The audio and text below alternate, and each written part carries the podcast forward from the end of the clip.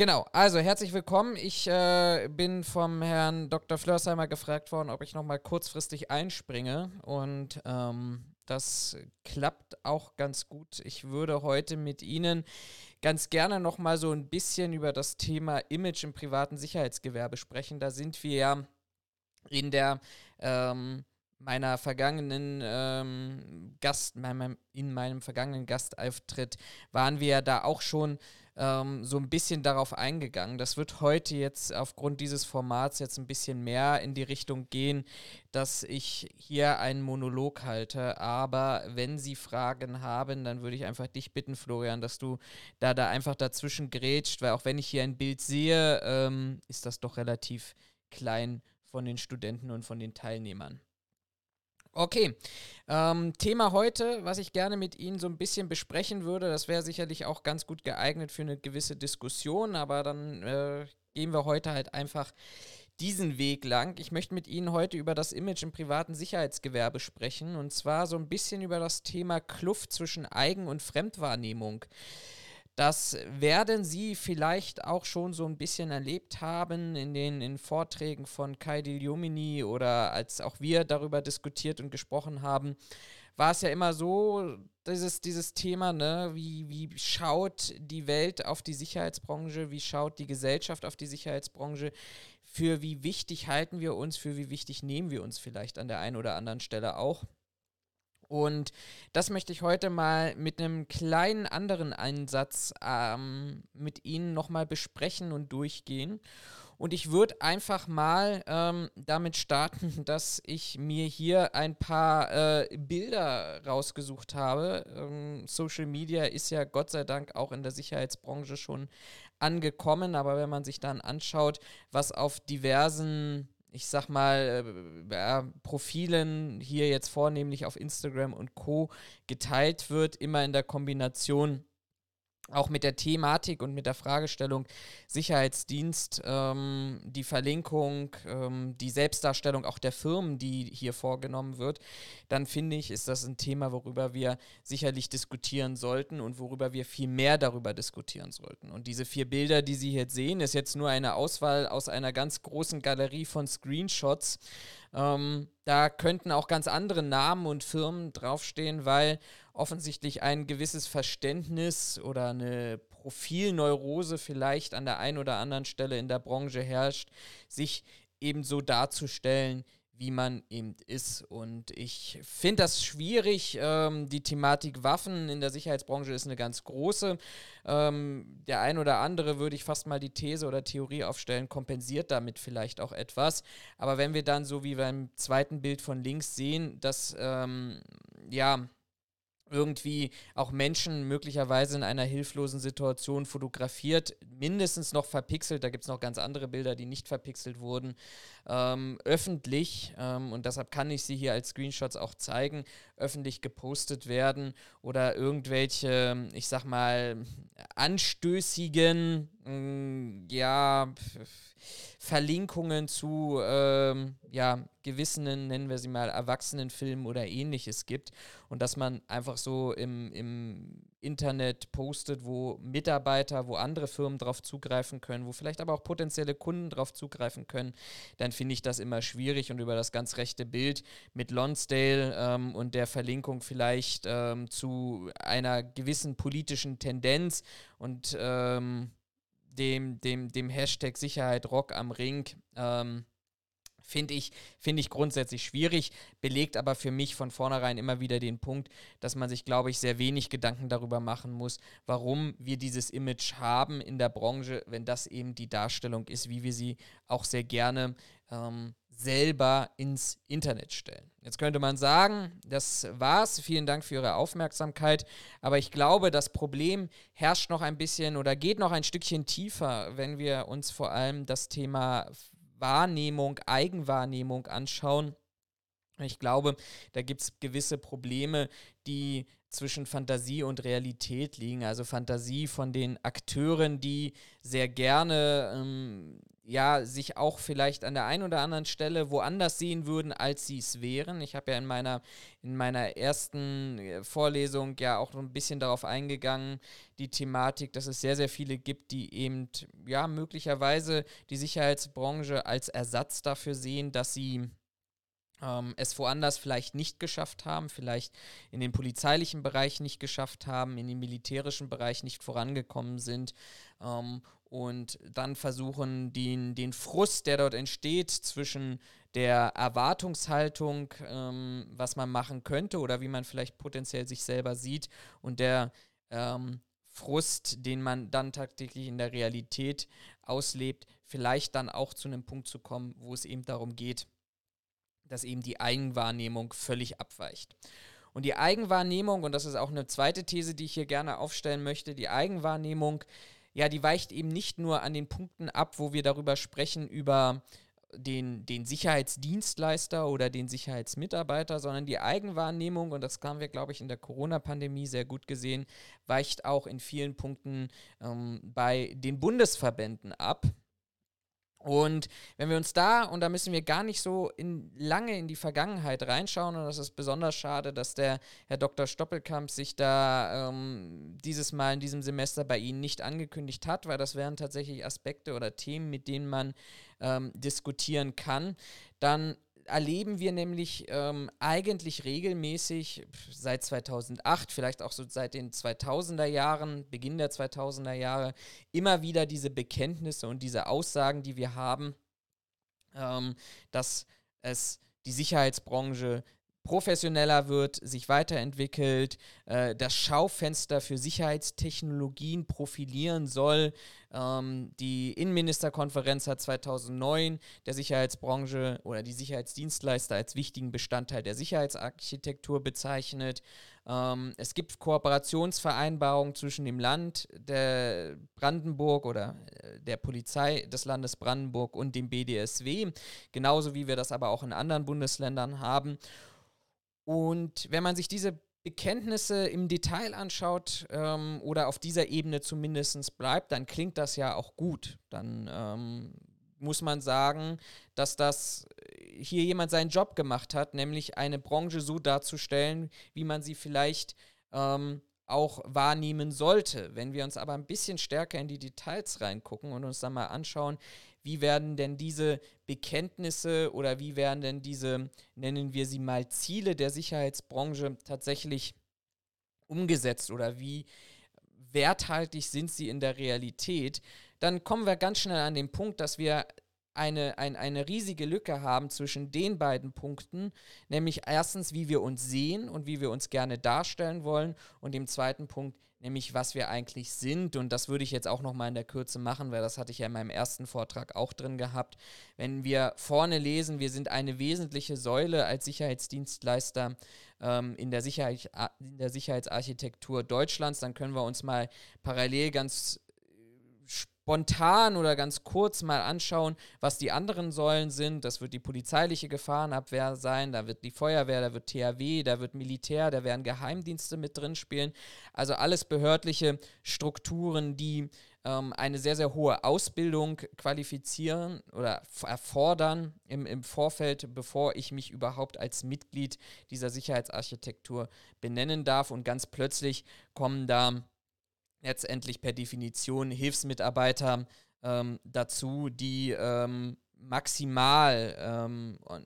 über die Qualifikation, eine Einstiegsqualifikation verfügen, die jetzt, wie wir ja auch schon diskutiert haben, keine Raketenwissenschaftler ist. Und davon ähm, muss man nochmal groß sagen, bestehen zu 70 Prozent die erste Stufe der Sachkundeprüfung, nicht wegen sprachlichen Defiziten, schlechter Vorbereitung, geringer eigener Motivation, weil auch heute ist noch die Branche ein Sammelbecken für diejenigen, ähm, bei dem das Jobcenter eben meint, dass es für mehr nicht reicht oder für andere Schulungsmaßnahmen nicht reicht, so böse wie das klingt. Aber so ein bisschen ist das am Ende des Tages die, die Realität. Und wenn wir da nochmal so ein bisschen dazwischen pendeln, zwischen wer wir eigentlich sein wollen und wer wir eigentlich sind, dann ähm, nähern wir uns vielleicht wirklich mal diesem Thema an, ähm, was wir zwischen Eigen- und Fremdwahrnehmung vielleicht verstehen.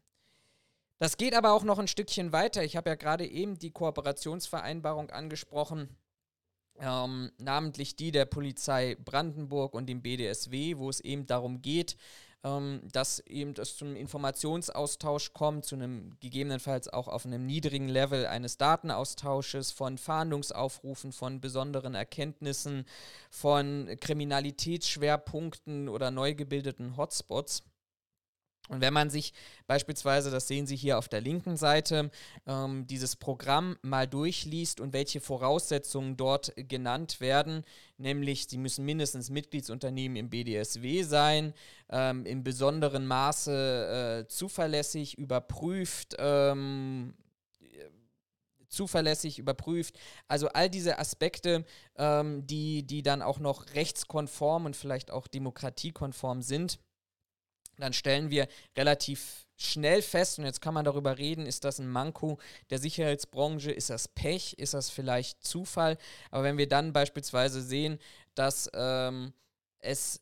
tatsächlich dann am Ende des Tages ähm, dazu führt, dass offensichtlich in, diese Ausein in, diese, in diesen Zusammenschluss unter diesen Vertrag ein Mitgliedsunternehmen des BDSW fällt, nämlich die German Security, die ähm, durch massive Verbindungen zur rechtsextremistischen Szene aufgefallen sind ähm, und dann erst ausgeschlossen werden drei Jahre später. Dann kann man auf der einen Seite sehr wohlwollend natürlich sagen, ja, dann funktionieren diese Zuverlässigkeitsmechanismen, dann funktioniert das System, dass ähm, Unternehmen, die nicht dazugehören, äh, am Ende des Tages auch dann ausgeschlossen werden. Auf der anderen Seite kann man aber auch sagen, es war offensichtlich ein rechtsextremistisches Unternehmen oder zumindest ähm, mit Verbindungen ähm, dieses Unternehmens Mitglied beim BDSW, hat es also geschafft, die angeblich so hohen Hürden zu überschreiten, war damit eine Säule der Sicherheitsarchitektur Deutschlands gewesen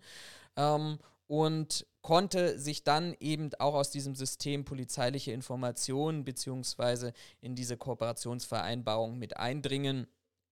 und ähm, kann auch weiterhin auf ihrer Homepage damit werben. Also ähm, auch hier wieder eine komplette Divergenz zwischen dem, was vorgegeben wird aus der Branche heraus, vielleicht muss man es auch mal so deutlich formulieren, aus Marketingzwecken vielleicht heraus zu dem, was es am Ende des Tages ist. Und wer dieses diese Saison, dieses Jahr schon mal auf dem Weihnachtsmarkt am Breitscheidplatz war, der weiß, auch dort wird German Security weiterhin zum Einsatz kommen und soll vor allem an diesem sehr, ich nenne es mal auch äh, mit dem gestrigen Tag geschichtsträchtigen Ort und den Anforderungen an die Sicherheit, die es dort gebracht werden soll, ähm, dort für Sicherheit sorgen. Ähm, auch da wieder aus meiner Sicht ein Punkt, der eher dagegen spricht, dass wir vielleicht ähm, uns ein wenig von der Branchen- und von der Branchenmeinung aus der Realität entfernt haben.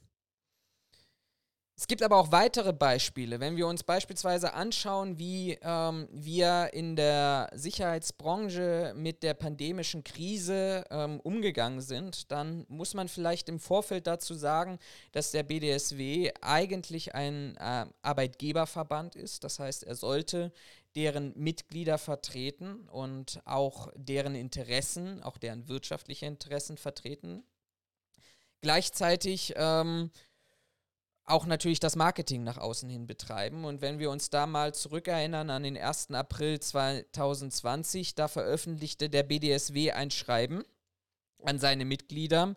ähm, mit einer ganz klaren, aus meiner Sicht und auch dann langfristig gesehen auch aus anderer Sicht, ähm, Rechtsbruch. Nämlich wir hatten, wenn Sie sich zurückerinnern, ja die, die Thematik, dass im Lockdown bei den Supermärkten ähm, Sicherheitsmitarbeiter zum Einsatz oder Mitarbeiter zum Einsatz kamen, die ähm, Mund-Nasen-Kontrollen durchführen sollten, ähm, darauf achten, dass nur beschränkte Personen im beschränkte Anzahl von Personen im Supermarkt ist.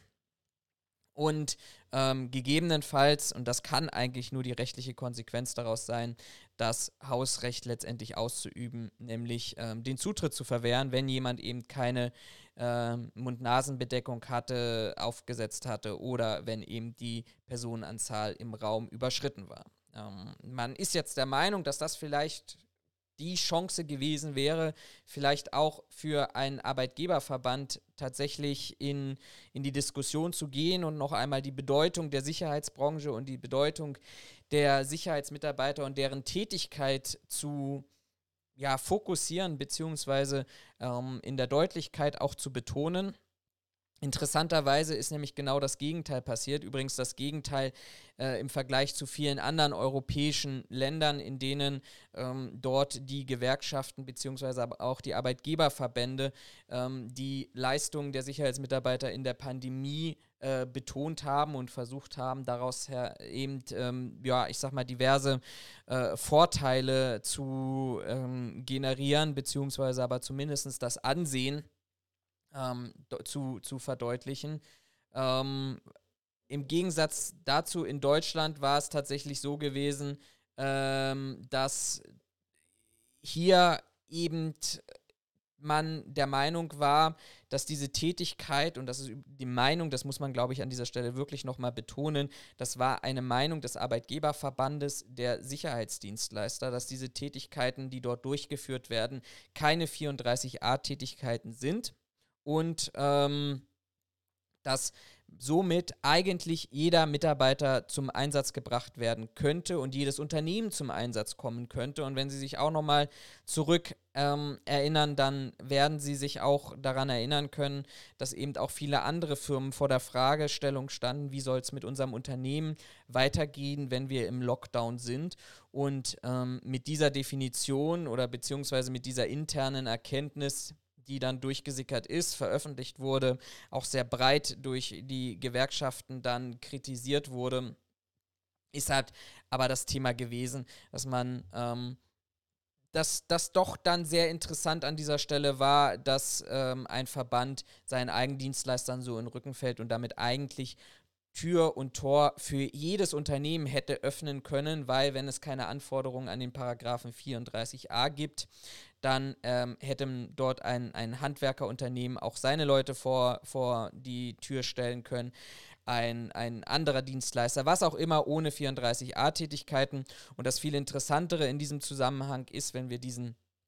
Ballon noch mal ein bisschen größer aufmachen. Genau diese Diskussion hatten wir ja während der Migrationskrise 2015 schon gehabt, wo wir auch noch heute Gerichtsverfahren erleben und Urteile gesprochen werden, weil eben bestimmte Unternehmen sich nicht an den Paragraphen 34a gehalten haben, weil kurzfristig sehr viel Personal zum Einsatz kommen musste, ungeschultes Personal zum Einsatz kam und am Ende des Tages das zu sehr, sehr, sehr vielen Problemen führte. Interessanterweise war hier jetzt auch schon wieder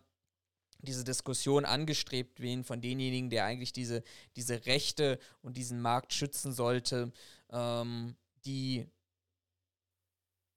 ohne, ohne was aus, aus, aus der Situation um 2015, 2016 mit den sehr schlimmen Ereignissen aus den Flüchtlingsheimen zu lernen. Gleichzeitig ist natürlich auch die Frage, wenn wir uns immer wieder als Branche auch ähm, auf die Fahne schreiben, wir sind professionell unterwegs, darüber haben wir ja auch schon gesprochen und wir möchten auf Augenhöhe mit Behörden arbeiten und wir sind wichtig und wir sind Teil davon. Da muss man natürlich fragen, ähm, wie viel Sinn das macht und diese Antwort überlasse ich jetzt Ihnen, wie viel es Sinn macht, ähm, tatsächlich zu sagen, wir öffnen die Branche jetzt mit einer Tätigkeit für jeden, sind aber gleichzeitig und weiterhin sehr wichtig, finde ich in der Außenwirkung auch relativ schwierig und kompliziert.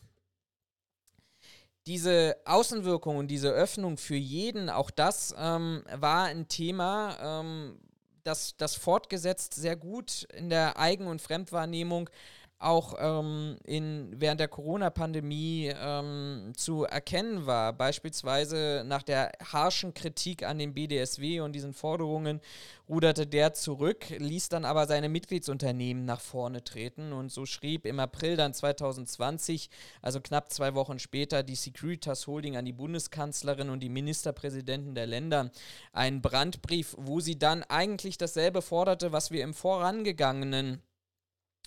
Teil schon gesehen haben, nämlich die Aussetzung der Unterrichtung und der Sachkundeprüfung, sofortige Freischaltung aller Sicherheitsmitarbeiterinnen im Bewacherregister ähm, und ähm, somit, oder lassen Sie es mich anders formulieren, heißt es eigentlich auch hier wieder, lasst bitte jeden und alles in diese Sicherheitsbranche rein. Ähm, keine Minimalanforderungen mehr, keine Sicherheitsüberprüfungen des Personals mehr und jeder soll ab sofort im Bewachungsgewerbe arbeiten dürfen. Und auch da kommt dann wieder aus meiner Sicht so ein bisschen die Frage auf, ähm, wir haben eingangs so ein bisschen gesehen, wo sieht sich die Sicherheitsbranche in der Eigenwahrnehmung und wie stellt sie sich nach außen dar. Und da muss ich eben sagen, dass diese Verknüpfung in der Branche nicht erfolgte und auch noch bis heute darin anerkannt wird, dass sie äh, legitim war und auch notwendig war finde ich schwierig. Also ich weiß nicht, ob, ob eine Behörde äh, wie die Polizei der Meinung wäre, wir kriegen jetzt, weiß ich nicht, äh, wir konnten wegen, während Corona keine, keine Schießausbildung machen, wir drücken jetzt trotzdem ihm eine Waffe in die Hand äh, und, und schicken ihn auf die Straße oder ob man der Meinung war, dass andere Berufsbranchen, Gerüstbauer, Handwerk oder ähnliches genau solche Forderungen gestellt haben, weil am Ende des Tages leidet ja, wenn ich selbst Minimalanforderungen sind ja, haben ja einen guten Zweck und selbst wenn die nicht eingehalten werden, dann leidet am Ende des Tages die Qualität. Über Qualität im Sicherheitsbranche kann man sicherlich auch nochmal an einer anderen Stelle diskutieren. Aber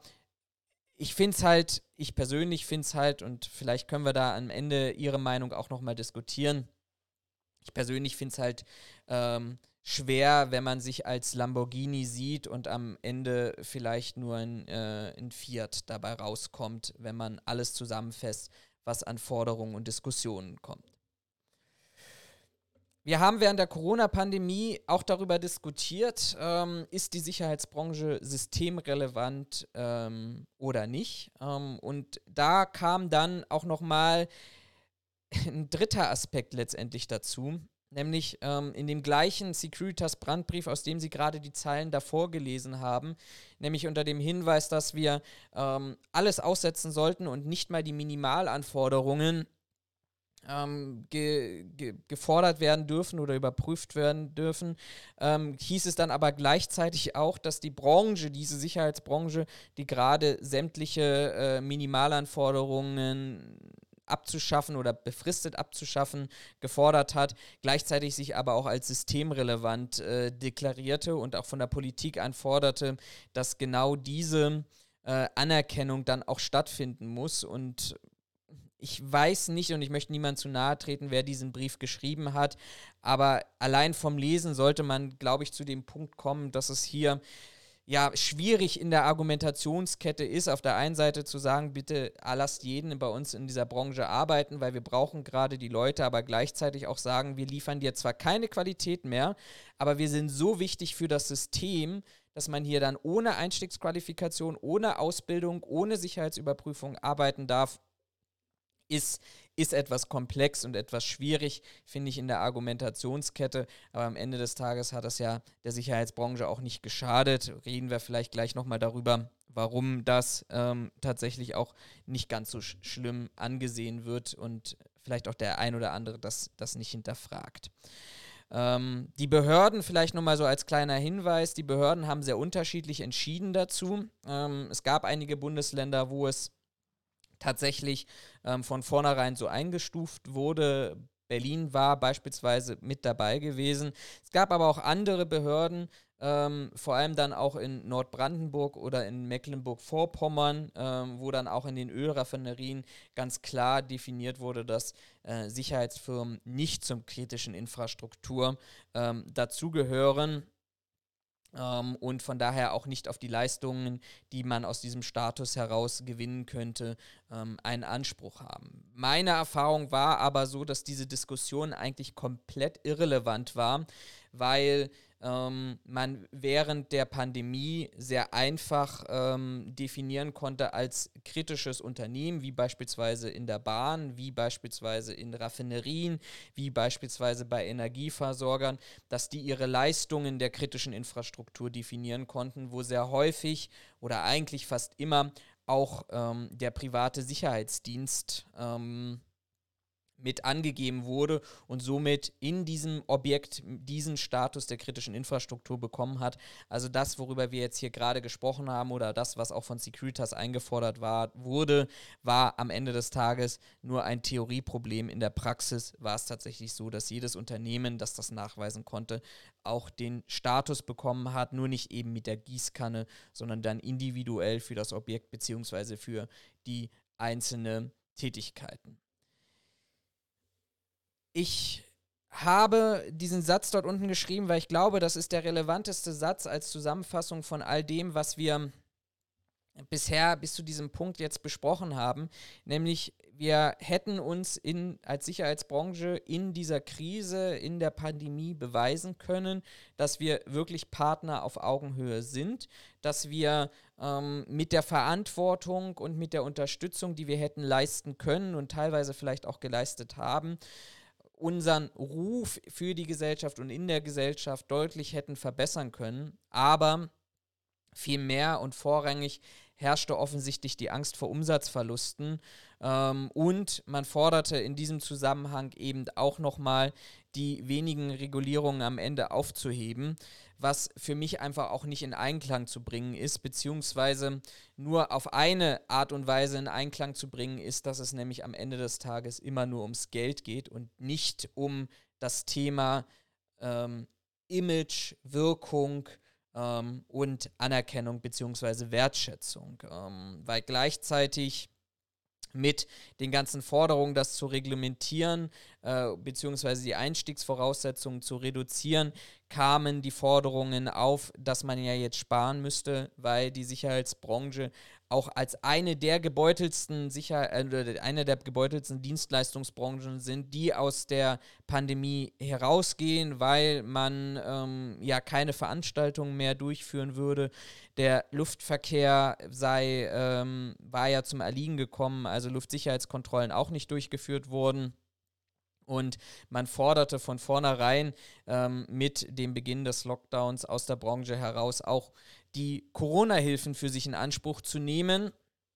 und vom Staat unterstützt zu werden. Also nicht nur die, die Zutrittsvoraussetzungen oder Einstiegsvoraussetzungen gänzlich aufzuheben, sondern sich jetzt auch noch ähm, ja, bettelnd vor den Staat hinzuwerfen und zu sagen, man müsste doch diese arme Branche auch noch ähm, unterstützen. Interessanterweise auch hier der Gegenpart, der dann im September 21 rauskam, nämlich dass die Sicherheitsbranche eine der wenigen Branchen war, die tatsächlich ähm, äh, als Gewinner aus dieser Pandemie herausgegangen ist. Äh, Umsatzsteigerung von durchschnittlich 4% für äh, das Jahr 2020, also auch in dem Zeitraum, wo der Lockdown stattgefunden hat. Äh, und die, die Umsatzentwicklung hätte, sei durch Corona nur äh, leicht gedämpft worden. Klar, es hat auch das ein oder andere Sicherheitsunternehmen getroffen, das ähm, in die Insolvenz ging und ähm, sich nicht so schnell umstellen konnte. Aber in der Gesamtheit, dass das Horrorszenario, was Sie auf der linken Seite sehen, inklusive natürlich auch in den dann gleichzeitig stattfindenden Tarifverhandlungen, den Tarifpartner zu drücken und dazu zu, ja, letztendlich diese, diese Pandemie, die gleichzeitig eben auch noch gesundheitliche Risiken für Sicherheitsmitarbeiter barg, weil sie eben an vorderster Front waren und nicht aus dem Homeoffice arbeiten konnten, aber gleichzeitig das Argument auch noch zu nutzen, um die Tarifverhandlungen ähm, und die Lohnsteigerungen zu drücken und gleichzeitig als, als äh, Branche immer mehr Gewinn und Umsatz zu machen, ähm, finde ich auch in dieser äh, Konstellation sehr schwierig. Jetzt haben wir viel darüber gesprochen, wie stellt sich die Branche selber dar. Jetzt würde ich ganz gerne mal übergehen zu der Fragestellung, wie nimmt, wird denn die Branche wahrgenommen? Und bei der Fremdwahrnehmung ähm, in der Vorbereitung zu diesem Folienchart ähm, ist mir aufgefallen, dass wir eigentlich ein Thema haben, wo wir wirklich marketingtechnisch vielleicht mal rangehen sollten als Branche. Weil wenn man sich anschaut, ähm, wie in, in ähm, den, ja, letztendlich auch schon Hörspielen, die für Kinder äh, produziert werden, ähm, Sicherheitsmitarbeiter dargestellt werden und wie Kinder und Jugendliche bereits hier in Kontakt treten mit dem Sicherheitsmitarbeiter oder dem Wachmann, ähm, dann werden wir relativ schnell feststellen, dass wir eine positive Darstellung in den seltensten Fällen wirklich erleben, sondern dass auch das Image, das wir ja dann vielleicht auch eingefleischt bekommen, eingeprägt bekommen, ähm, sich bis in die Kinderzimmer ähm, hineinversetzt und offensichtlich so verankert ist bei uns in der Gesellschaft, dass in den klassischen oder beziehungsweise großen äh, Hörspielreihen wie äh, TKG, drei Fragezeichen, aber auch bei Bibi und Tina, ähm, wenn dann Wachmänner und das mal in Anführungsstrichen gesagt auftauchen, eigentlich immer irgendwie in irgendeiner Art und Weise kriminell sind ähm, oder sich besonders dumm anstellen oder ähm, ja irgendwie der, der hilflose Trottel sind. Und das lässt sich natürlich auch weiterführen auf ja, andere Filme, wie beispielsweise Der Kaufhauskopf mit Kevin James. Ähm, und da wird, werden Ihnen auch diverse andere Filme ähm, einfallen, wo eben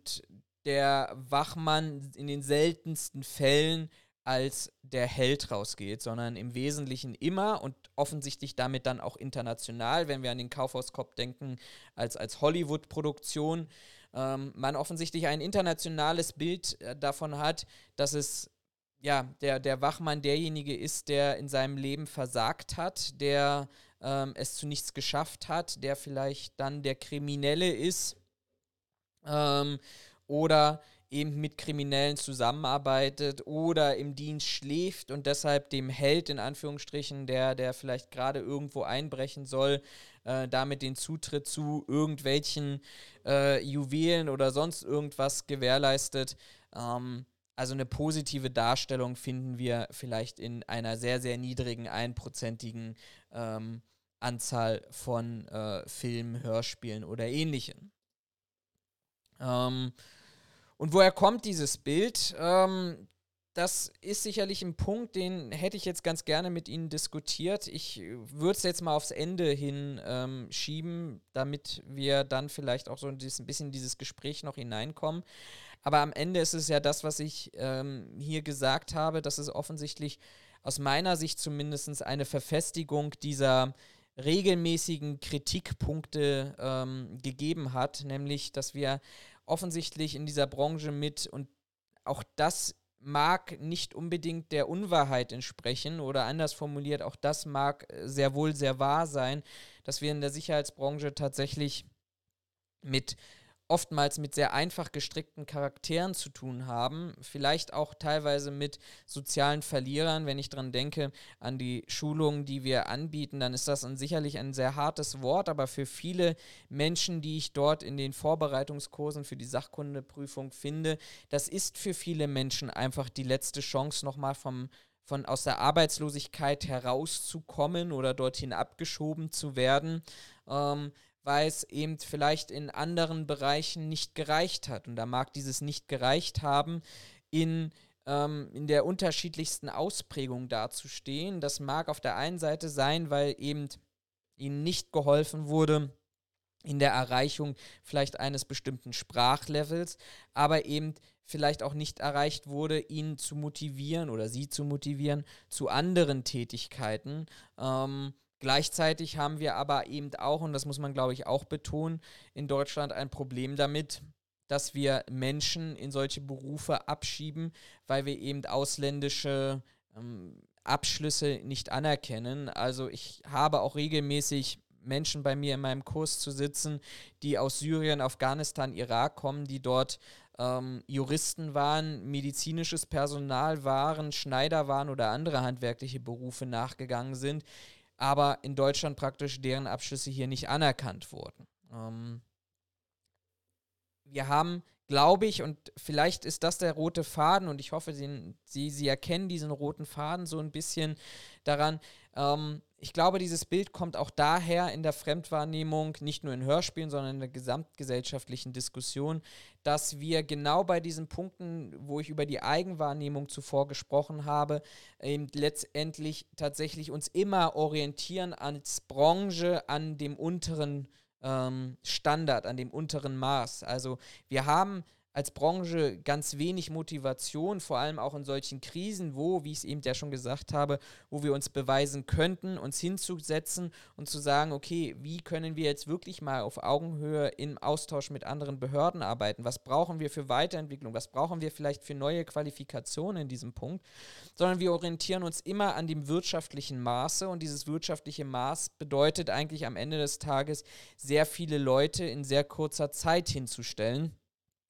was eben dann natürlich auch in Teilen in der Öffentlichkeit auch so wahrgenommen wird. Und dann müssen wir uns sicherlich auch noch fragen bei den Ereignissen, die wir ähm, medial so in den letzten ähm, Jahren mitbekommen haben, entspricht nicht dieses Bild, was die Gesellschaft von uns hat, in großen oder in weiten Teilen auch der Realität. Wenn wir dann sowas lesen wie ähm, den Goldmünzenraub hier im Berliner Bode-Museum, wo ähm, ein, ein Sicherheitsmitarbeiter eingeschleust wurde, um praktisch ähm, dem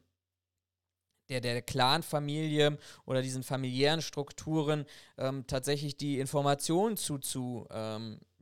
Ähm, Wir haben ähm, immer noch im grünen Gewölbe so ein bisschen die Diskussion, wobei offiziell jetzt die Ermittlungen eingestellt wurden, ob hier nicht auch Sicherheitsmitarbeiter ähm, dieser Familie dabei mit Hinweisen auf Sicherheitslücken unterstützt haben. Aber wir leben, erleben auch ganz andere Themen und ich würde fast behaupten, mit einer gewissen Regelmäßigkeit, wo dann eben vom Kunden gestohlen wird, wie hier im, im, in diesem Kaufland-Artikel, wo dann vorsätzlich die Alarmanlage ausgelöst wurde, damit man dann als Interventionsdienst die Alarmverfolgung machen kann und dann parallel zur Alarmrücksetzung äh, Fernseher und andere Elektrogeräte dann einen Gesamtwert von 25.000 Euro aus dem Kaufland mitnimmt. Wir haben ein Thema angesprochen, auch schon mit German Security, aber das ist ja nur einer von Dutzenden Fällen, die wir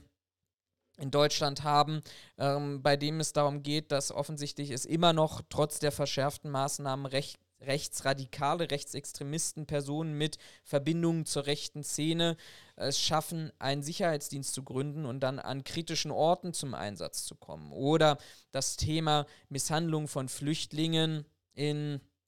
in, ähm, in Flüchtlingsunterkünften und nicht nur hier wie NRW. Wer vielleicht gestern die, die Presse verfolgt hat, der hat gesehen, ähm, dass es gestern eine, eine ähm, Zollüberprüfung in ähm, Flüchtlingseinrichtungen hier in Berlin gegeben hat.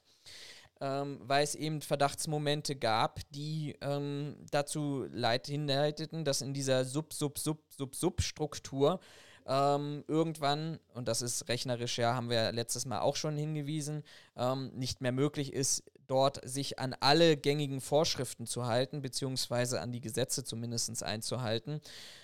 Ähm, aber auch da sind wir wieder so an der Fragestellung, wer ist denn eigentlich schuld dafür? Sind diejenigen schuld dafür, die das umsetzen? Ist das System schuld dafür,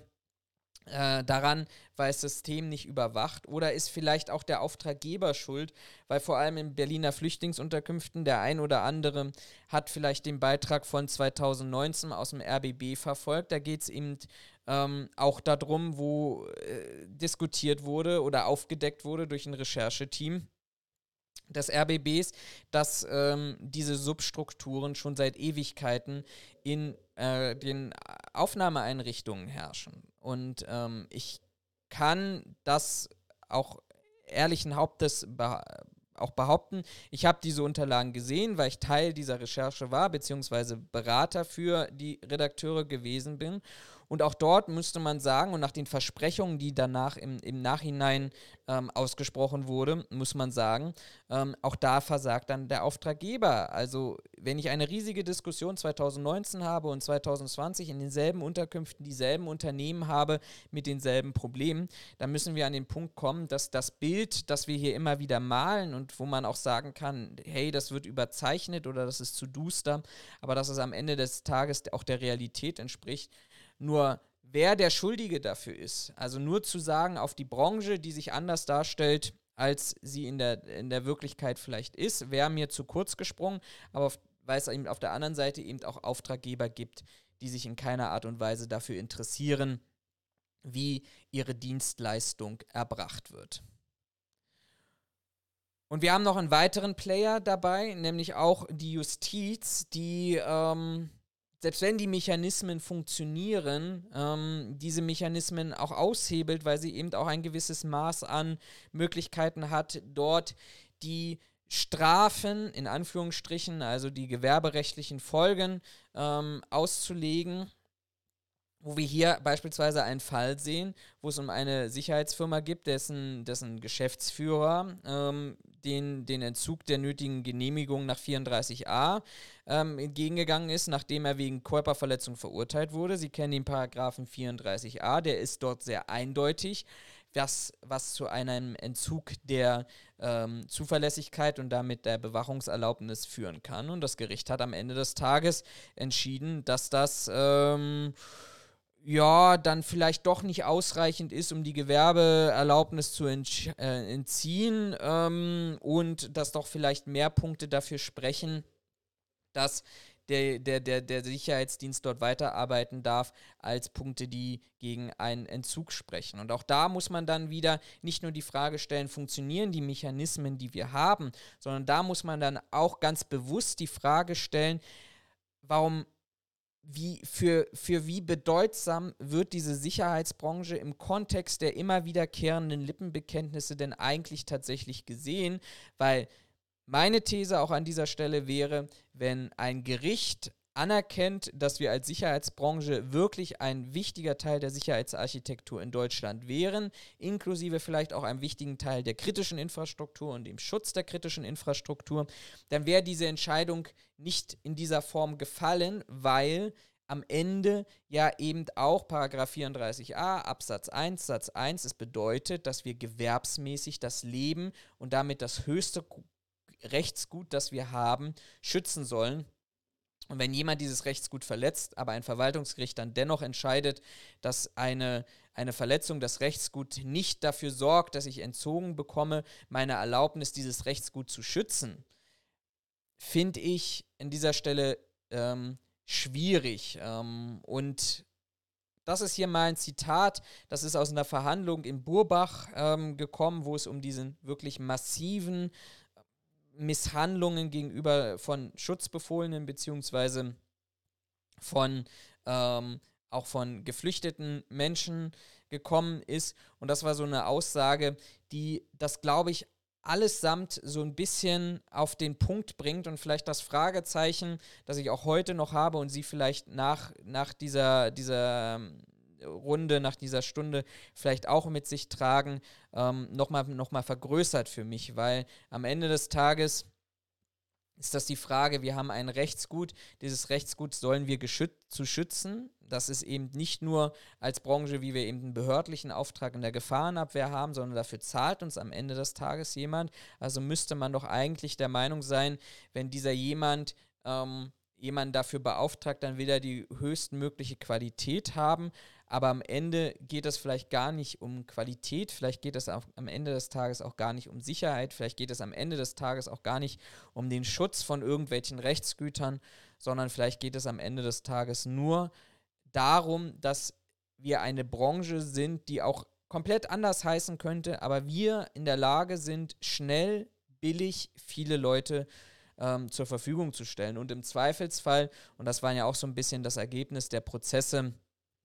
rund um, den, um die Misshandlungen in den Flüchtlingsunterkünften im Zweifelsfall damit einen Buhmann haben, auf den wir zeigen können, weil der ist doch dafür verantwortlich und dessen Versicherung müsste doch greifen, wenn hier irgendjemand irgendwelche Schadensersatzansprüche stellt oder ähm, andere Werte oder Güter zu Schaden gekommen sind.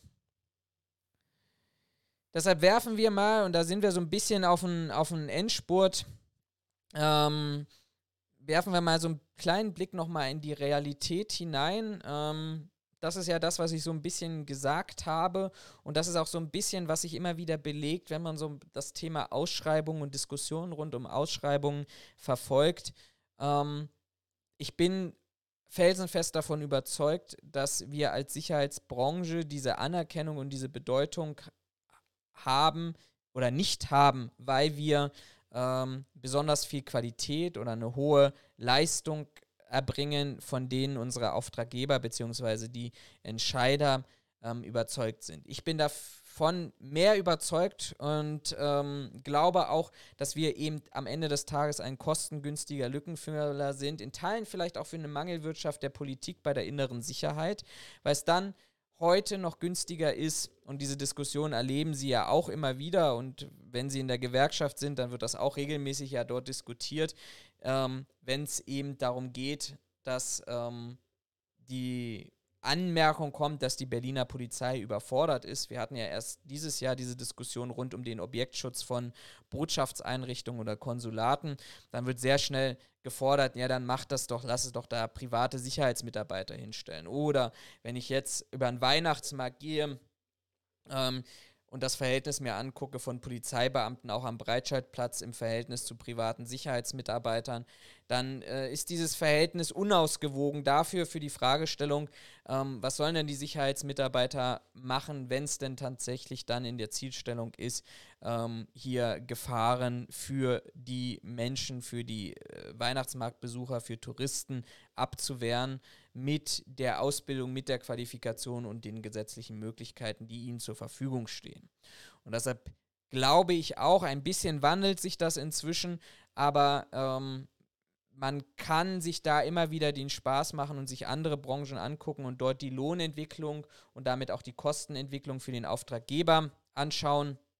Ähm, wir kommen immer wieder oder immer öfter an diesem Punkt, dass wir noch eine der billigsten Branchen überhaupt sind, die Personal mit wenig Qualifikation und einem geringen rechtlichen Rahmen zur Verfügung stellen kann und wir deshalb bei vielen Auftraggebern noch beliebt sind und beliebt wären. Ähm, Im Umkehrschluss glaube ich, ähm, wenn sich dieses Lohnniveau verändert bzw. verschiebt, dann haben wir hoffentlich diese gesellschaftliche Diskussion, die wir brauchen. Und in der Realität lässt sich das auch immer wieder auch mit Ereignissen aus der Vergangenheit bekräftigen. Wenn ich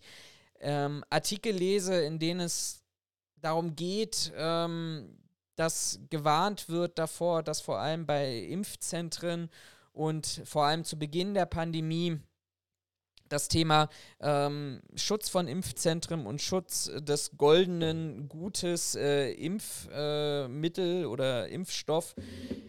dann muss man, muss man sich auch die Frage stellen, wie passt das in, in so eine gesellschaftliche Realität hin? Sie sehen hier in dem zweiten Absatz die Konzepte beschrieben, ähm, wie der Impfstoff zu Beginn durch Deutschland transportiert wurde. Äh, Bundespolizei bringt den Impfstoff bis zur Bundeslandgrenze, die Landespolizei bis zum Impfzentrum und dann war offensichtlich der Sch oder anders formuliert, dann musste offensichtlich der Impfstoff nicht mehr geschützt werden, ähm, weil offensichtlich die Gefahr ausgeblendet wurde, was natürlich äh, ein kompletter Schwachsinn ist, aber am Ende war der Betreiber ohne klare Vorgaben, ob er überhaupt ein Sicherheitskonzept braucht oder Sicherheitskräfte vor Ort braucht, ähm, alleine und das wieder im Kontext von ähm, den Warnungen des äh, Bundeskriminalamts, aber genauso auch von äh, internationalen Organisationen wie Interpol, die davor gewarnt haben, dass es zu Verbrechenswellen kommt und zu Angriffen auf, äh, auf Impfzentren, nicht nur von Corona-Gegnern oder Impfgegnern, sondern eben auch durch die organisierte Kriminalität. Ist, ist das sicherlich auch fraglich, ähm, wie an diesem Punkt dann eben auch damit umgegangen werden soll, dass wir genau diese Forderungen, die wir eingangs gelesen haben, ähm, dass auch dort der Schutz jemandem überlassen wird mit ähm, der einfachsten und rudimentärsten Qualifikation. In anderen Teilen, wie beispielsweise in Niedersachsen, der ein oder andere hat ja diese äh, Tönnies- und Weidemarkt-Diskussion mitbekommen hat man, hat die Polizei den öffentlichen Raum aufgegeben wegen Sprachbarrieren. Also da kamen dann plötzlich äh, private Sicherheitsdienstmitarbeiter ähm, zum Einsatz ohne irgendwelche städtischen Auftrag oder ähnliches, sondern nur, weil sie eben selber in der Lage waren, ähm, den äh, Mitarbeitern, die in diesen Schlachtbetrieben arbeiten und selten der deutschen Sprache möglich waren, ähm, überhaupt auf die Corona-Regeln hinzuweisen. Wer dort ein bisschen Fantasie hat, der kann sich ausmalen, in welchem Umfang das am Ende des Tages möglicherweise auch hätte dazu führen können, dass eben auch eine Überwachung der Mitarbeiter oder der Leiharbeiter dann plötzlich auch im öffentlichen Raum hätte stattfinden können. Ähm, aber auch hier wieder ähm, nützliches Hilfsmittel der private Sicherheitsdienst, der vielleicht selber diese Sprache spricht und vielleicht auch, und das zeigt hier, glaube ich, nochmal einen zweiten Punkt auch, in seltensten Fällen hinterfragt, ob er das überhaupt darf, sondern das für sich in Anspruch nimmt. Und wenn wir uns an die Bilder von Beginn denken, dass wir auch Personen und Unternehmen haben in dieser Branche, die sich sehr gerne profilieren, die sehr gerne auch woanders wären als im privaten Sicherheitsdienst, ähm, dass die natürlich das nicht hinterfragen, sondern sie sehen sich jetzt erstmal als Schutzmacht im öffentlichen Raum unterwegs und können ähm, die Mitarbeitenden aus diesen Schlachthöfen eben auch darauf hinweisen und ja, das Ego wächst vielleicht an der einen oder anderen Stelle. Gleichzeitig, auch das ist nochmal ein Beispiel, was ich Ihnen mitgebracht habe aus Stuttgart, gleichzeitig aber auch muss man die Frage stellen oder vielleicht belegt das auch ein bisschen mehr die These, dass wir äh, billig viel in Massen zur Verfügung stellen, stellen können. Es gab gewisse Quarantänekliniken, die Sie vielleicht sich auch noch daran erinnern, zu Beginn der Pandemie in 2020, wo bestimmte Krankenzimmern ähm, zur Verfügung gestellt wurden von Krankenhäusern, wo es eben darum ging, ähm, Quarantäneverweigerer die zu Hause nicht in Obhut blieben oder bleiben konnten, weil sie an Corona nicht glaubten oder weil sie eben andere Vorstellungen davon hatten, wie damit umzugehen ist, wurden per Staatsgewalt in ähm, definierte Kliniken gebracht, um dort unter Kontrolle zu sein. Wer hat dort diese Kontrolle ausgeführt? Hier in diesem Beispiel ähm, der private Sicherheitsmitarbeiter. Da wurde vor jedem Zimmer ein privater Sicherheitsmitarbeiter gestellt und wenn der Patient das Zimmer verlassen möchte, dann wurde, der wurde er vom Sicherheitsmitarbeiter freundlich darauf hingewiesen, dass er im Zimmer bleiben sollte. Wenn der Patient das ignoriert, weil das ja dann sicherlich auch in eine, eher in eine Richtung einer hoheitlichen Maßnahme gehen würde, wenn er ihn wieder zurück oder diese Quarantäneüberwachung auch mit vielleicht dann im Zweifelsfall mit körperlicher Gewalt durchsetzt oder mit einer Zwangsform durchsetzt, läuft also dem Patienten, der seine Anweisung hin ignoriert, hinterher, wählt die 110, informiert die Polizei, dass der Patient das Zimmer verlassen hat, gibt den Standort durch, die Polizei trägt den Patienten mit dem Sicherheitsmitarbeiter wieder zurück ins Zimmer und dann könnte dieses ganze Spielchen wieder von vorne beginnen. Und am Ende müssen wir uns da die Frage stellen, a, wie zielführend ist das? Und b, ist das genau dieses Bild, was wir uns in der Eigenwahrnehmung ähm, tatsächlich auf die Fahnen geschrieben haben, dass wir ach so wichtig sind, wenn wir am Ende des Tages eigentlich nur ja in irgendeiner Art und Weise ein Meldeposten sind. Und hier würde ich sogar fast behaupten, wären wir in einem Bereich, wo wir nicht mal einen 34a benötigen würden, weil am Ende des Tages, wenn ich sowieso nichts durchsetzen soll, darf, kann oder muss, ähm, ich dann auch jeden anderen, ähm, zumindest mit Deutschkenntnissen, dass er an der Leitstelle sein Anliegen vortragen kann, auch davor stellen könnte. Ähm, wir erleben parallel, und das ist vielleicht so das letzte Beispiel, was ich mit Ihnen durchgehen möchte, ähm, gerade auch parallel einen großen Wildwuchs, ähm, immer mehr kommunale Ordnungsdienste, Behörden, äh, teilweise Polizei, Ordnungsämter, wer auch immer da zuständig ist, ähm, beauftragt private Sicherheitsdienste, auch für Streifen im öffentlichen Raum wobei das aus meiner Sicht tatsächlich eine Grauzone ist, weil man sich darauf beruft und immer wieder den Hinweis dazu gibt, naja, sie sollen ja nur Hinweise geben und die Durchsetzung erfolgt dann von der Staatsmacht. Ich finde das ein bisschen schwierig. Ähm, das auch tatsächlich so zu überwachen und durchzusetzen. Und dieses Beispiel, was ich Ihnen aus Bad Oeynhausen mitgebracht habe, belegt das ganz gut. Ähm, am Ende des Tages kam dabei nichts raus, weil offensichtlich dieser Sicherheitsdienst, der dort durch den Raum, äh, durch den Park patrouillierte, ähm, nicht auffindbar war, weil die unterschiedlichsten Anrainer bzw. Behörden bzw. Unternehmen dort Dienstleistungen beauftragt haben, ähm, in diesem äh, Kurpark unterwegs waren. Und für den Bürger stellt sich dann natürlich am Ende des Tages auch die Frage, ähm, wenn es zu Problemen kommt, wen soll er anzeigen? Wie gut waren die Sicherheitskräfte überhaupt informiert? Wer darf eigentlich Corona-Maßnahmen sanktionieren? Und hier auch noch so ein Beispiel aus Her Werne in Nordrhein-Westfalen. Auch da, klar, sicherlich, auf der einen Seite immer wieder die Hilflosigkeit der Behörden, deshalb habe ich das vorhin auch so ein bisschen dargestellt. Aber eben immer mit dem Ziel, wir brauchen jemanden, der irgendwie in dieses Aufgabenprofil vielleicht Sicherheit passt. Und da ist nun mal der Sicherheitsdienst da. Aber die Frage ist eigentlich auf der anderen Stelle, auf welcher rechtlichen Basis und kann das die Lösung sein? Eigentlich nur als ähm, ja, zweite Wahl aufgrund behördlicher personeller Ressourcenprobleme ähm, beauftragt zu werden. Weniger durch die Leistung und die Qualität, die ähm, dort zur Verfügung gestellt wird. Ich habe Ihnen noch ein paar andere Beispiele hier mitgebracht. Das würde ich tatsächlich mal über, überspringen so ein bisschen. Da geht es darum, dass plötzlich dann auch durch einen Sicherheitsmitarbeiter in Grundrechte eingegriffen wurde während der Wahlperiode äh, 2021. Personen auf Basis der Corona-Verordnung des Gebäudes verwiesen wurden und deshalb nicht auf ihr Wahlrecht ansprechen konnten. Hier ist ein anderer Fall der vielleicht in der Sicht nochmal ein bisschen interessanter ist. Da wurde ein Sicherheitsdienst dafür missbraucht, ähm, um praktisch den äh, grundrechtlich verbrieften Protest ähm, oder Demonstration in einem Waldstück in Flensburg zu unterbinden, weil es eben die Behörde nicht konnte, ähm, beziehungsweise der Eigentümer auch nicht konnte. Und zusammen mit dem Investor sägten dann die Sicherheitsmitarbeiter die Bäume, auf denen sich Demonstranten befunden haben, an. Und ähm, sorgten dafür, dass es dann zwangsläufig zu einer Notrodung kommen konnte und dieser demokratische Prozess, der dann nachher auch gerichtlich definiert festgestellt wurde, ähm, damit unterbunden wurde. Ich finde das insofern recht spannend, weil ähm, das mit, mit den Themen, die wir vorne weggesprochen haben, wenig von der Argumentation herleiten lässt, dass wir Qualität und dass wir ein bedeutsamer Part sind, sondern am Ende des Tages sind wir viel zu oft als Branche, das mag, jetzt mag der ein oder andere sagen, naja, bei 6000, 6500 Unternehmen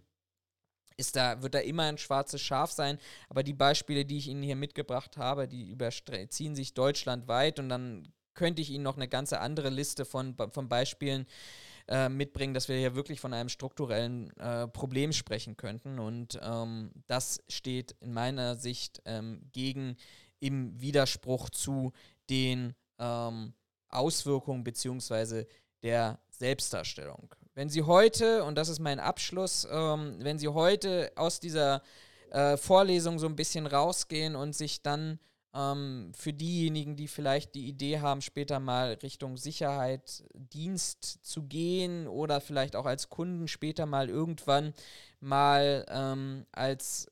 einen Sicherheitsdienst beauftragen wollen. Und wenn Sie da so ein bisschen mitnehmen, Ihre Wünsche, Vorstellungen, aber eben auch die Dienstleister zu überprüfen, hinsichtlich der Qualität, hinsichtlich der Leistung, hinsichtlich des Aufgabenbereichs, ob sie jetzt nun privat oder kommunaler Auftraggeber sind, dann haben wir hier, glaube ich, relativ viel jetzt auch schon erreicht. Das war jetzt leider nochmal ein kritischer Blick auf diese Branche und auf dieses Thema, aber ich glaube, der findet viel zu selten statt, weil ansonsten wären wir mit der Branche und den Themen viel, viel weiter. Dann danke ich Ihnen für Ihre Aufmerksamkeit und wenn es jetzt Fragen gibt oder Lust auf eine Diskussion, dann sehr, sehr gerne.